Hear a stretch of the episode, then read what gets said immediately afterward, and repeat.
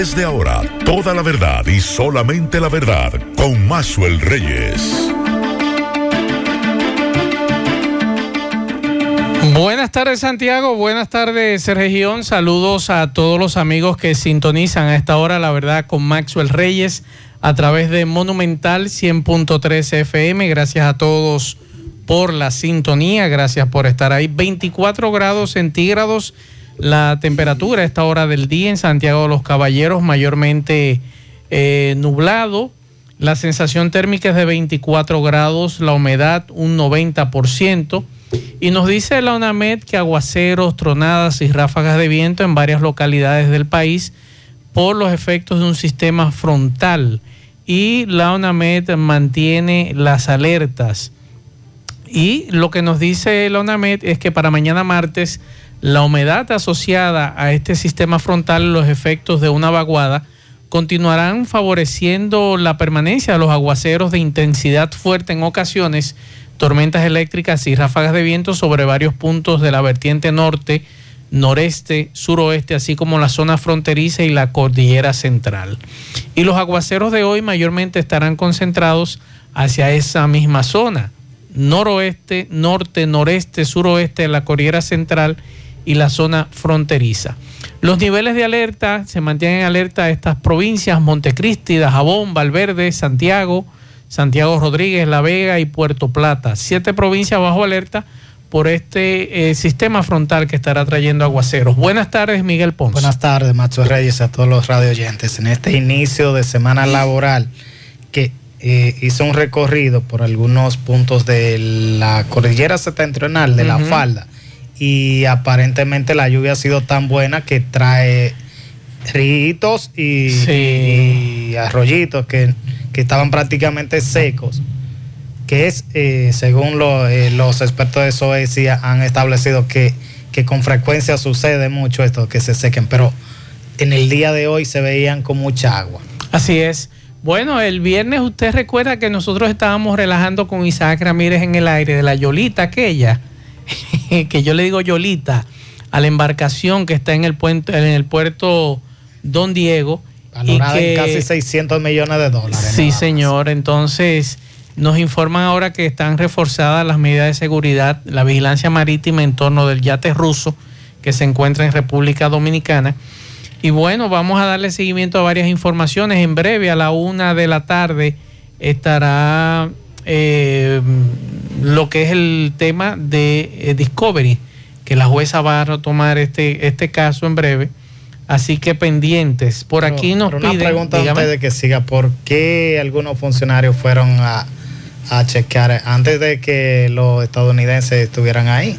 Que fueron a chequear. Fueron a, visitar el. No sé, quizá curiosidad. Por curiosidad. Quizá curiosidad.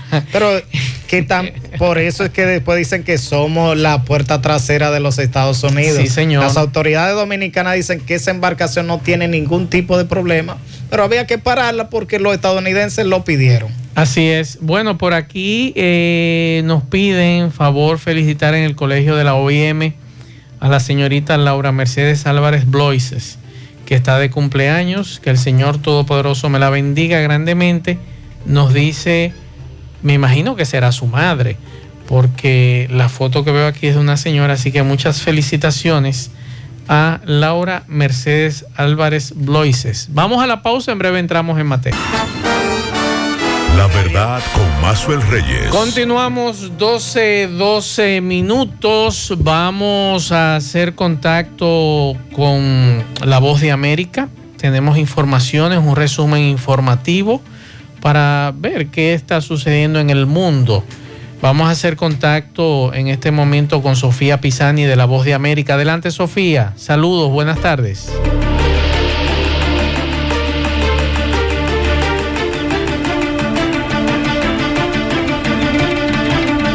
Presidente de Estados Unidos, Joe Biden, presentará hoy lunes su presupuesto para el año fiscal 2023. Según señaló la Casa Blanca, reducirá los déficits en más de un billón de dólares durante la próxima década. Promoverá seguridad en el país y en todo el mundo y realizará las inversiones necesarias para construir un Estados Unidos mejor. Además, propondría un nuevo impuesto mínimo que apuntaría en gran medida a los multimillonarios. Por otra parte, el secretario de Estado de Estados Unidos, Anthony Blinken, enfatizó el domingo que no es política de la administración Biden buscar el derrocamiento del presidente ruso Vladimir Putin. Sus comentarios se produjeron un día después de que el presidente Joe Biden dijera durante un discurso en Varsovia que Putin no puede permanecer en el poder. Entre tanto, Estados Unidos sigue en conversaciones sobre el programa nuclear de Irán, pero trabajará con aliados para aumentar la presión sobre la República Islámica si los esfuerzos diplomáticos fracasan. Así lo dijo el asesor de Seguridad Nacional de la Casa Blanca, Jake Sullivan.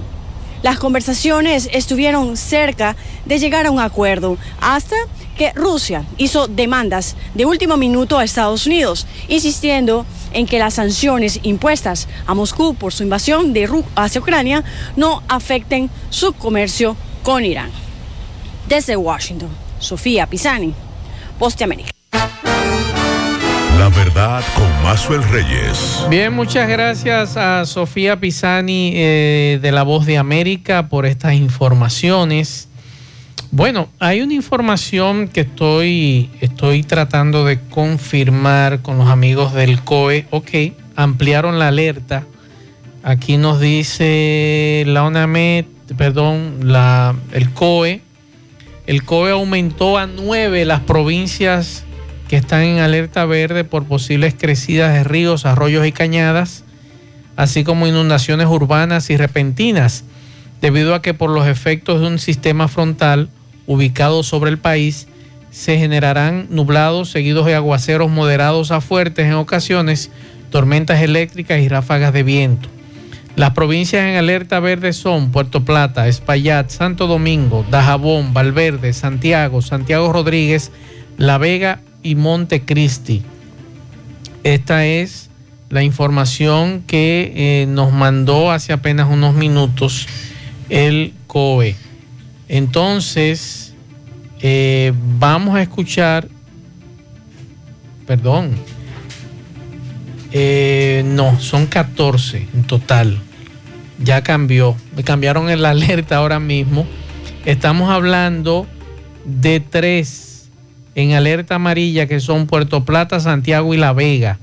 En alerta verde, Montecristi, Dajabón, Santiago Rodríguez, Valverde, Espaillat, María Trinidad Sánchez, Hermanas Mirabal, Duarte, Samaná, Monseñor Noel y el Gran Santo Domingo. 14 provincias en total en alerta, eh, 3 en amarillo y 11 en verde.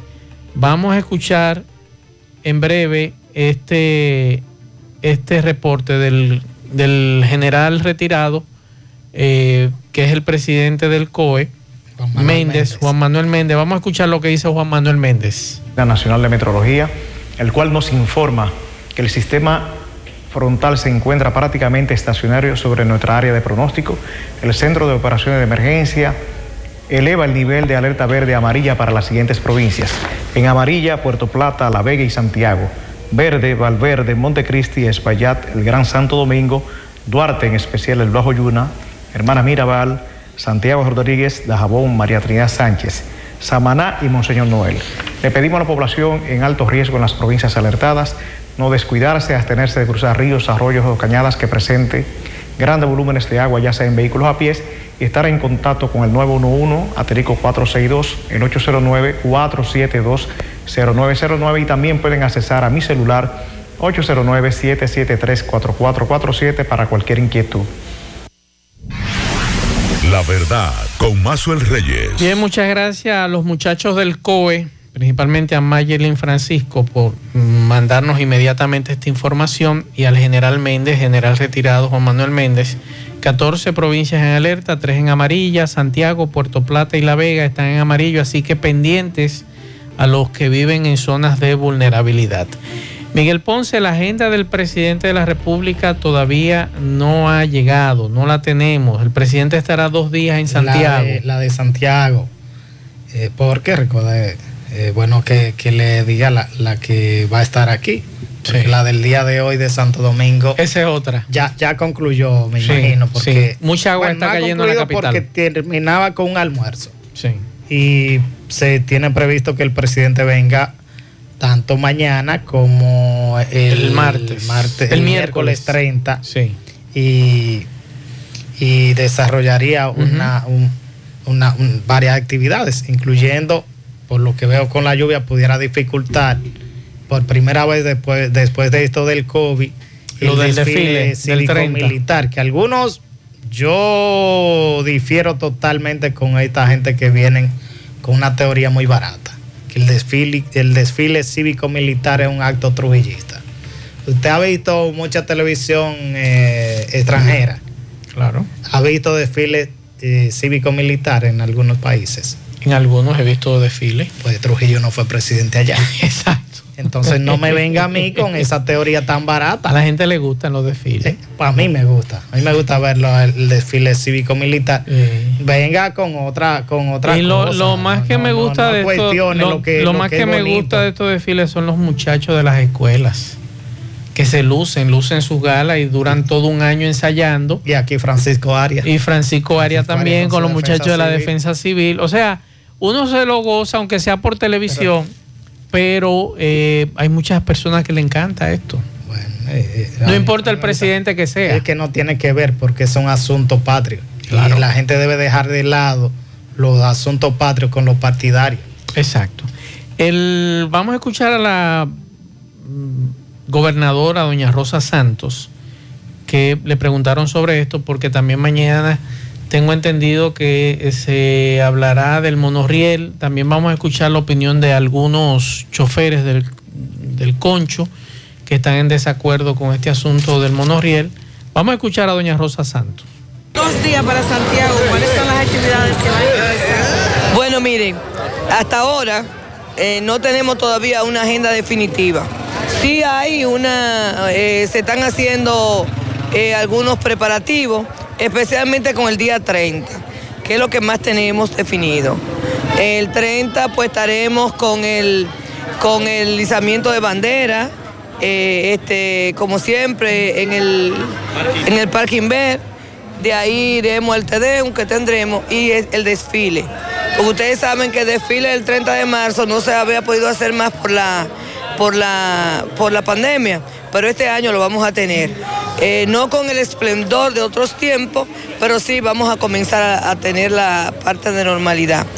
Para el 29 todavía estamos, sí sabemos que va a Saban Iglesia, ahí se habla de que va a inaugurar eh, una, una carretera que ha hecho la EGI que une dos municipios, Saban Iglesia y, y, Jánico. Eh, el hospital, que también se está eh, remozando, también va a ser entregado. Se va a dar el Picasso para el acueducto de Baitoa y de una red eléctrica.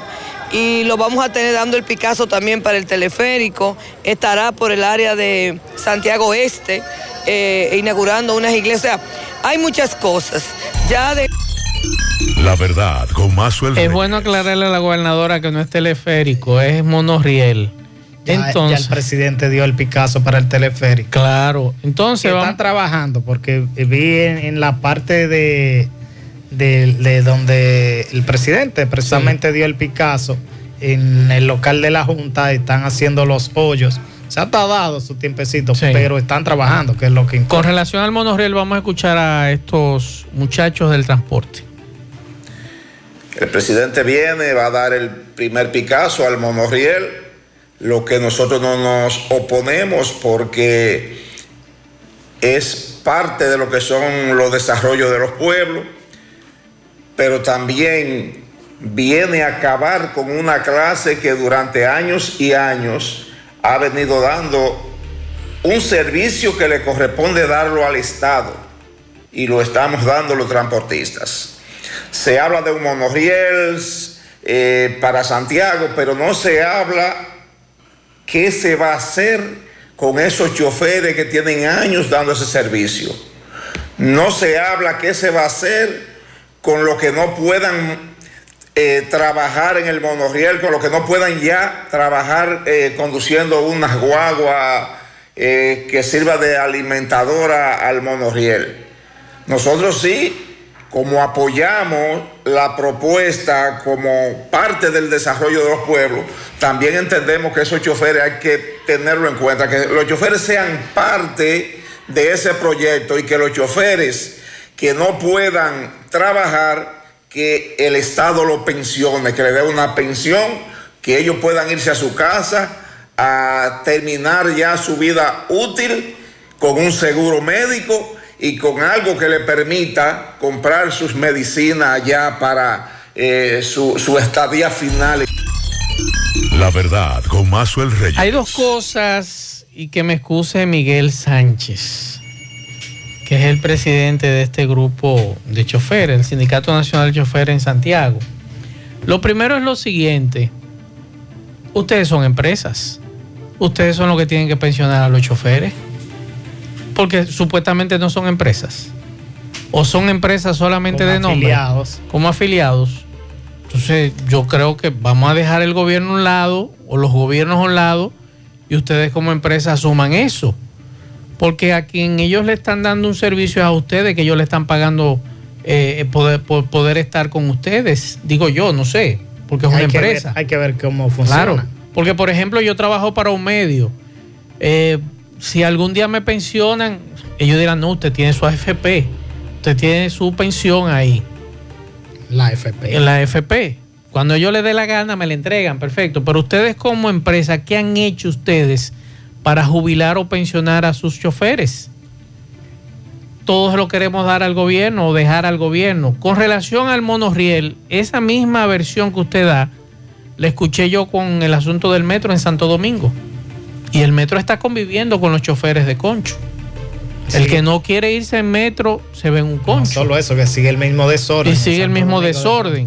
Entonces, a pesar de que tiene más opciones. Con relación al monorriel, me imagino, porque le voy a poner un ejemplo, están haciendo lo que es el teleférico, ¿verdad? Hay una persona que vive de ese lado en esa zona, a quien todos los días converso, que nos asiste en mi casa que es la señora que nos asiste a nosotros en la casa. Ella vive en esa zona.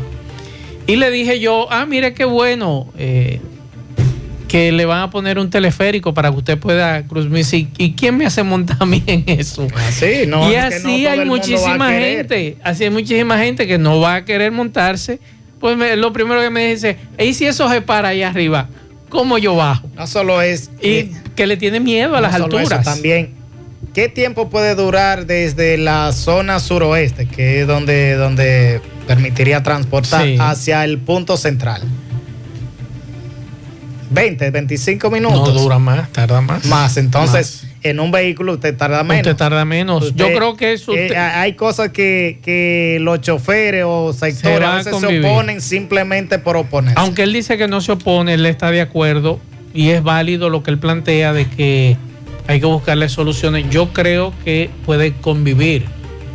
Habrá personas que no se quieren montar en el monorriel. Seguirán trabajando. Y seguirán trabajando. Y la gente tomará la opción de, si sigue el transporte de, concho o si toma el monorriel, que yo creo que la más factible, más que un monorriel, un monorriel en el centro de la ciudad, sería el tren Santiago-Santo Domingo, Ojalá. que sí tendría más sentido y y lo que movilizaría desde Santiago a Santo Domingo. Ojalá, pero eh, por ejemplo, yo hace mucho estoy abogando porque, por ejemplo, el caso de la onza sea más factible. Aquí hay muchas personas que utilizan onza y no sé por qué sale tan tarde y he recibido innumerables quejas. ¿Cuántos vehículos de la onza hay aquí? Es que hay pocos para una población tan amplia hay pocas onzas. ¿Y por qué no está dando resultados? ¿Por qué, sale tan tarde? Hay, muchas que están en talleres. Porque, por ejemplo, hay algunos ciudadanos que dicen, óyeme, yo prefiero esperar mi onza, pero te duran hasta hora y media para pasar. Una ciudad tan pequeña como esta. ¿Por qué no es eficiente el tránsito de la onza? El, el autobús de, de, guagua amarilla que funciona en Cienfuegos y circula por la 27 es utilizada por, por cientos de pasajeros. Claro. Y aparentemente funciona bien. Algunos andan a, velocidad muy alta, pero funciona bien. porque la onza no puede funcionar parecido a como este? Es lo que es lo que yo pregunto porque vi recientemente lo que se desarrolla, por ejemplo, en la Churchill, en la capital, con un nuevo sistema de transporte, unos autobuses nuevos que te enlaza con lo que es eh, eh, lo que es el metro de Santo Domingo. ¿Por qué no podemos tener aquí en Santiago algo similar con la ONSA? En vez de un solo autobús en la 27 de febrero, cuatro autobuses o cinco autobuses. En la Estrella Sadalá, que es otro punto que es largo, otro trayecto largo, en vez de dos autobuses, seis. Es que ya se ha planteado. ¿Por qué no podemos ser eficientes? Y yo quisiera que el director de la ONSA aquí en Santiago me explique por qué. ¿Por qué no se puede ser eficiente? ¿Por qué los autobuses no pueden ser despachados temprano? 5 de la mañana el primer autobús, 5 y media el, el siguiente, 6 de la mañana el siguiente, y que todos podamos utilizarlo.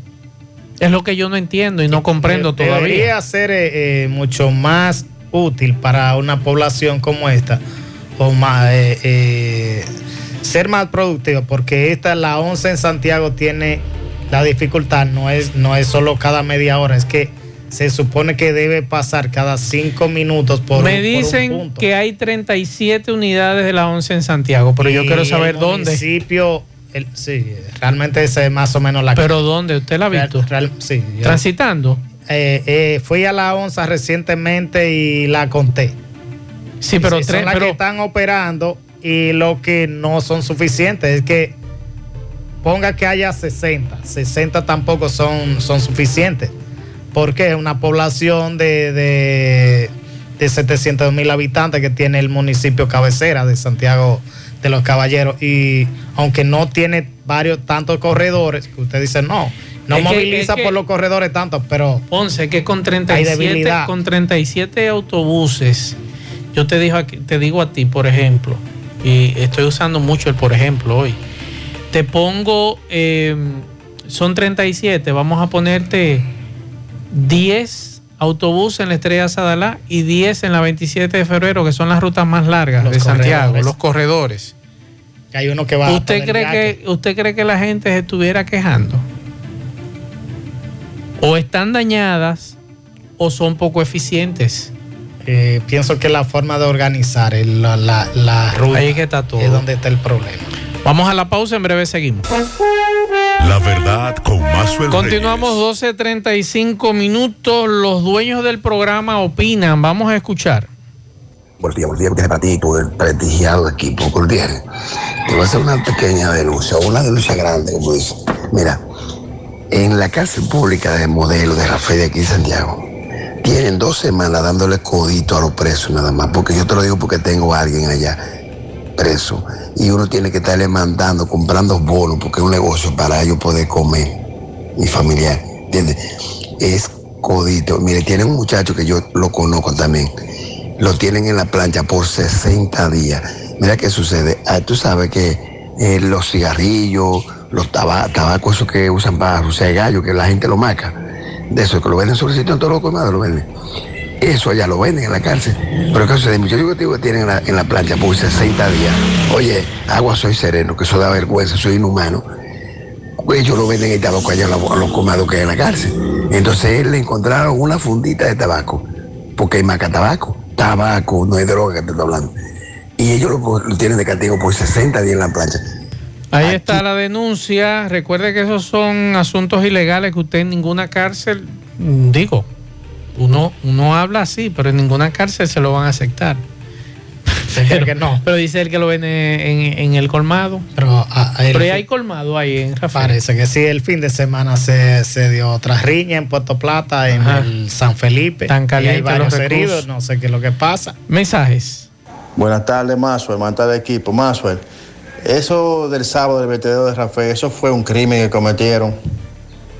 Eso aquí en Pueblo Nuevo está a la distancia y estaba inundado de humo. No había quien estuviera con, la garganta irritada y los ojos ardiendo.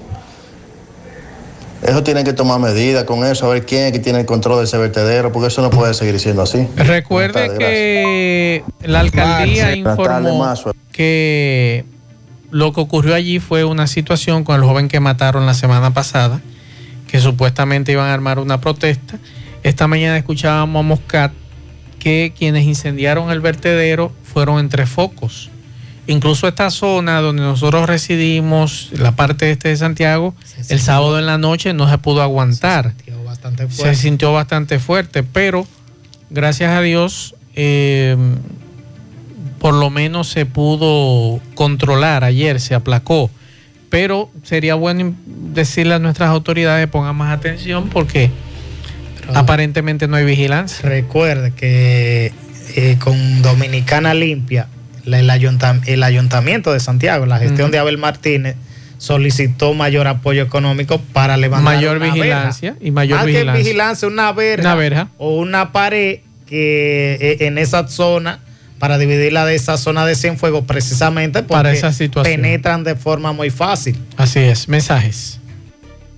Para ti, Kilvin Ponce. Maxwell, yo viendo las noticias internacionales y leyendo, ¿y qué ha pasado con el periodismo informativo, con el periodismo veraz? Porque todos esos grandes medios, BBC, El País, El Mundo, eh, AP, todo eso es pintando el valor de los ucranianos. Entonces yo digo que Zelensky está ganando la guerra en los periódicos y las redes sociales. Entonces yo no entiendo, prohíben eh, los medios rusos en Europa. Y que porque están desinformando, pero yo creo que estos medios están desinformando más porque ya es, ni disimulan y es a la franca que lo están haciendo. Ay, Dios mío. Yo le decía a ustedes eh, al principio de, de, esta guerra que sopesaran, porque se iban a encontrar con esta guerra de estrategia, no solamente rusa, sino también de Occidente. Mucho en contra más. de los rusos, mucho, mucho, más. más. La de Occidente, como eh, dice el amigo, yo lo sigo mucho, lo mismo sí. que él dice, todos esos medios. Y ellos, cuando, cuando piden lo, lo, contrario, es lo mismo que ellos están haciendo. Uh -huh. Dicen, los medios rusos están impidiendo, están llevando la desinformación. Usted también está haciendo. Ahora, es bueno también. Es una lucha de estrategia mediática. Es bueno también estar pendiente a la cantidad de periodistas que han sido, han caído eh, en esta guerra. El riesgo de. Que es el riesgo que le decía fuera del aire a Miguel que en una ocasión me habían invitado hace unos años atrás, me habían enviado una invitación para hacer un, un curso en Israel sobre periodismo eh, de guerra. Y cuando lo planteé en mi familia, me armaron un lío grandísimo, incluyendo mi esposa, y no pude, no pude participar. Era muy interesante porque yo no iba a estar en riesgo. Era una, un curso como cualquier otro, muy interesante, que yo entendía que valía la pena. Otros amigos de la capital se fueron, no pasó nada, la pasaron muy bien, hicieron su su curso en español, que es muy raro tú encontrar un curso en español allá, y pasaron alrededor de 15 o 20 días en Israel haciendo esto, pero como me decía Miguel, eh, es muy riesgoso. Como dice el amigo, yo... yo riesgoso sigo, el que va a esos lugares de batalla. Yo sigo pero tres el que hace el curso no Ahora mismo sigo tres medios. Y, y, sé quiénes están parcializados claro. de un bando y quiénes lo están. Claro. Como dice el amigo, para mí mi periódico favorito internacional es El País, pero sé que está parcializado sí. totalmente y está vendiendo la estrategia que quiere vender Occidente. Yo mi, mi, mi RT en mi, español sí. es una estrategia rusa. Rusa. Yo por ejemplo me mantengo con Deutsche Welle, que es más o menos alemana y se mantiene un poquito, un poquito, con cierto equilibrio. Con cierto equilibrio. Y pero es lo que no, más o menos. Pero juega. una lucha sí. de, de, mediática muy fuerte. Así que es. hay que, por eso, ver todo para usted decir. ¿qué y, recuerdo que este fin de semana el periódico El Caribe, eh, en su editorial, hablaba precisamente de eso, de que algunos están vendiendo como si no fuera nada, que eh, la, la, en el caso de Ucrania, sí el venderle que como si estuviera ganando, estuviese ganando una guerra. David Goliat. O, o, que está mal, pero le cede armas. Sí. Y entonces, ¿cómo usted quiere paz cediéndole armas? Así es. Cuando usted lo que debe promover es un entendimiento entre las partes. Mensajes. Equibio y Ponce, saludos para todos ustedes ahí en cabina más. La temperatura está aquí en 28, en 28 y ya van a ser las 12. Más pues Oye, yo he andado, porque yo estoy libre, no estoy trabajando, yo he andado varias calles aquí en el Bronx, calles y avenidas y me he encontrado con la policía de aquí de Nueva York recogiendo a los mendigos. No sé, parece que va a ser, va, se, seguirá siendo frío aquí en Nueva York porque se lo están llevando. Ellos lo acorralan, llaman a una ambulancia y se lo llevan. No te he mandado eh, video porque son muchos policías y... Hay una situación muy grave con los mendigos en las calles de Nueva York, principalmente en el área del tren. Hay mucha situación muy grave en los parques también. Mensajes. Los sin casa. Buenas, saludos Mazo Reyes. Tú sabes qué es lo que está pasando con la onza, que los empleados están, hacen lo que les da la gana. Yo mismo espero mi onza porque no gano bien y tengo que llegar tarde todos los días a mi trabajo. Todos los días llego a mi trabajo tarde. Porque antes pasaba a las seis y media la primera y ahora pasa a las siete y a las seis y cuarenta y cinco y a las seis y cincuenta. Es, lo- es el despachador que tiene la culpa y, y los empleados que no quieren trabajar. Ahí es que está el problema con el despachador, es la denuncia de nunca acabar. Mensajes. Buenas tardes, Mazuel Reyes. Mazuel, en, en todo lo que se llama avance en el transporte, yo estoy de acuerdo. Si, la- si los, los antiguos ciudadanos en los principios de, de- siglo XX hubiesen estado desarrollando tecnología en el transporte, como el tren que había de Santiago a La Vega, creo que era. Eh, ya hoy en día hubiésemos tenido nosotros un sistema bien avanzado en transporte. Pero yo no sé qué fue lo que pasó, que en vez de seguir desarrollando, eliminaron lo que ya estaba hecho. Mensajes. Buenas tardes, Mazuel. Que lo bendiga a ti y a tu equipo de camino, Mazuel. Nos asiste en mi casa. Estoy escuchando Es la señora que nos asiste a ese diri- dirigente choferil. en esa sombra. Y yo me pregunto, ¿por Qué qué bueno eh, no adelantamos? que le van a poner un Y ponemos siempre la carreta delante de los bueyes. Vamos a esperar a que se construya la obra. Sí, hay muchísima gente. Buenas tardes, Mazuel. Mensajes. Maxwell, buenas tardes para todos en la cabina. Maxwell, sería bueno que usted nos explique qué significan los colores, o sea, sobre la alerta, qué significa la alerta amarilla y qué significa la alerta verde, porque puede ser que muchos no saben o no sabemos qué significa cuando dicen que tal provincia está en alerta verde o en alerta amarilla. Ok, alerta verde, la población debe estar atenta al posible impacto de un fenómeno atmosférico. El alerta amarilla indica que la población debe estar preparada para el evento y dirigirse a un lugar seguro en caso de que se encuentre en una zona de riesgo. Y alerta roja es para las áreas expuestas a un mayor peligro.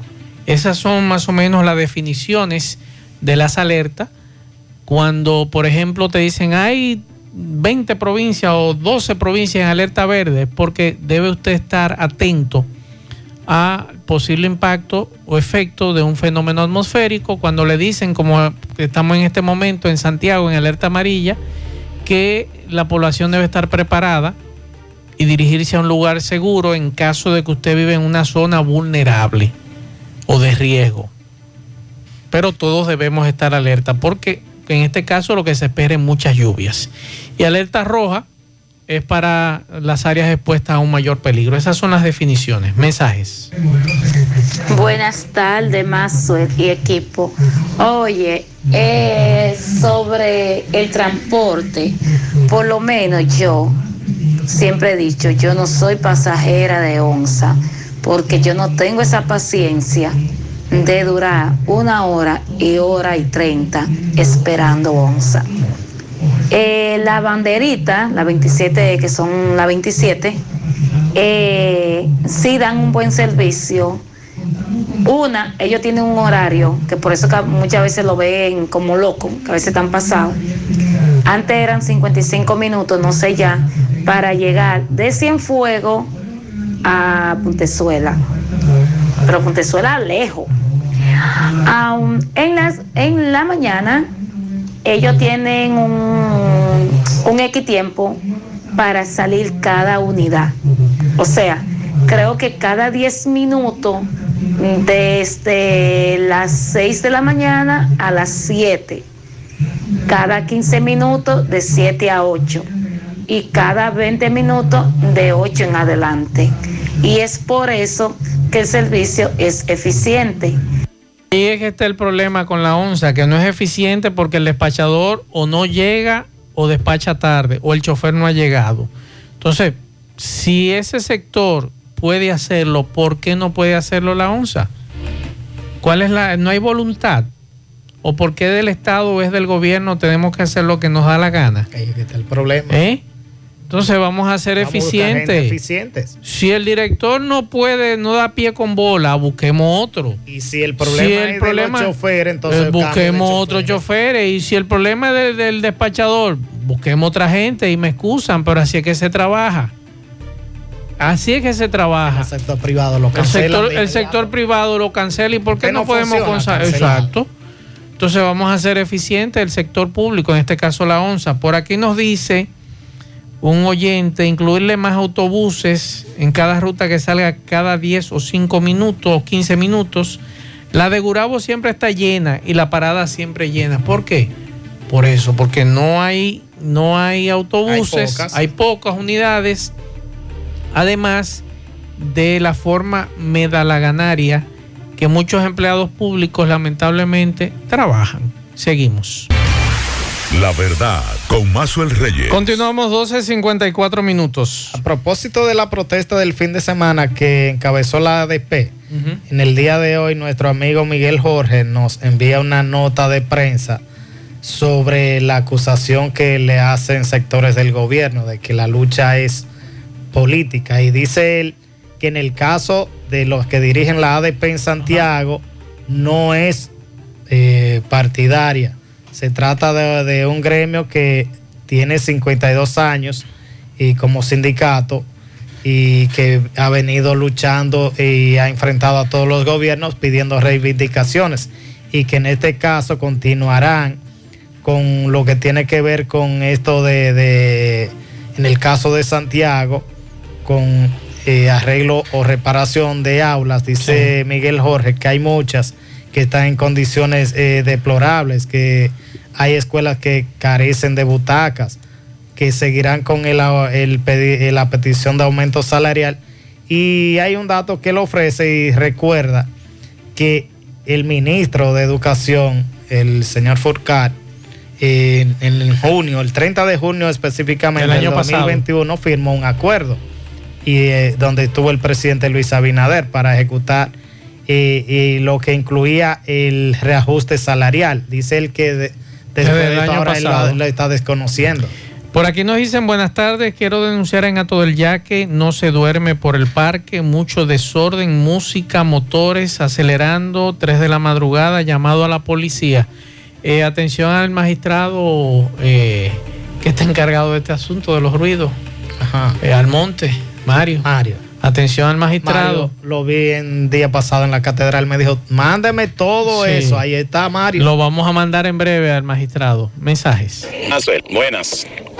Pero con esos choferes, Maxwell, están diciendo que en este país nada más se piensa en monorrieles, en teleférico y que no se piensa en los choferes. Pero ese chofer lo que tiene que averiguar, ¿qué se hizo en Santo Domingo cuando se hizo el metro allá y el teleférico de allá? Porque Santiago no tiene que quedarse atrás. Santiago, como, como una de las ciudades o la provincia más importante del Cibao, probablemente la más importante del Cibao, tiene derecho a un monorriel y a un teleférico y algo más, como Santo Domingo. Ah, ¿que, ¿qué van a hacer con los choferes?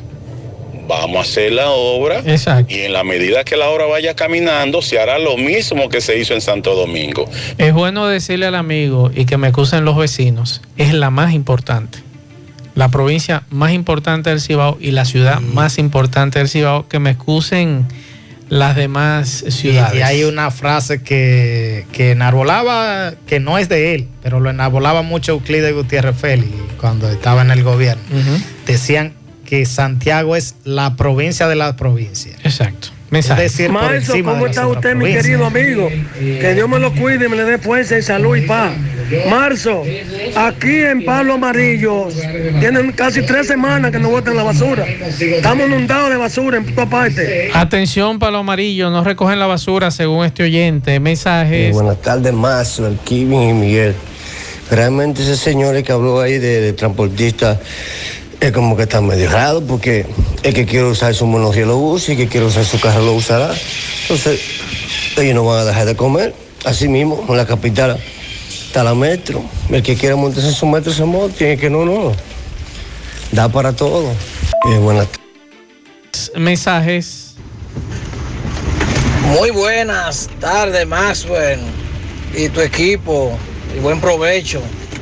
Maxwell, tengo una curiosidad. Yo pasé este fin de semana por la carretera Parmar Villa González, justamente el tramo del lado de la gallera de Parmar, aproximadamente 50, 60 metros después de la gallera, cuando uno va de Palmar para Villa González.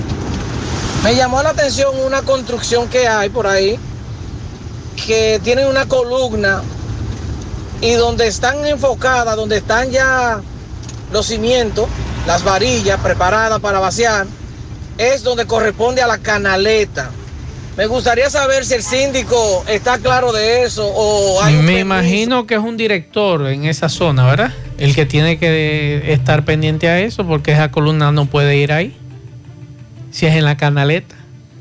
Porque está cogiendo espacio donde no le corresponde. Mensajes. tarde más fue rey, así mismo es como usted dice.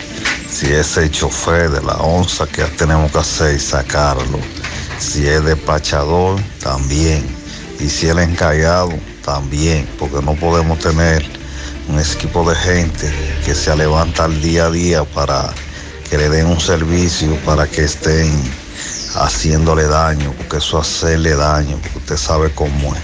Si se da un servicio, lo importante es eso. Estoy con usted, con esa frase que usted dijo. Lo que nosotros queremos es quitar ese mito de que nos digan a nosotros que el sector público no es eficiente.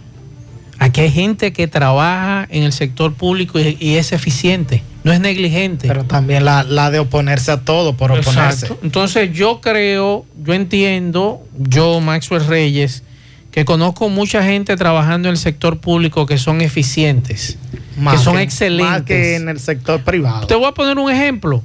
Yo estuve recientemente en la DGI y el, y el recibimiento que me dio allí a esa persona para una situación que me beneficiaba a mí, no a ellos, sino a mí.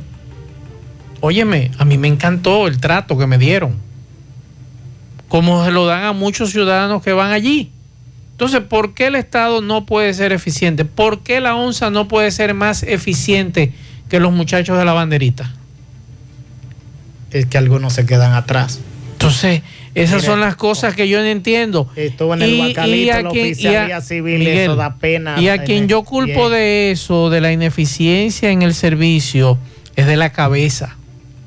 Es que Si el director de Santiago de la ONSA no es eficiente y no le exige a sus empleados, ¿qué usted cree que va a pasar?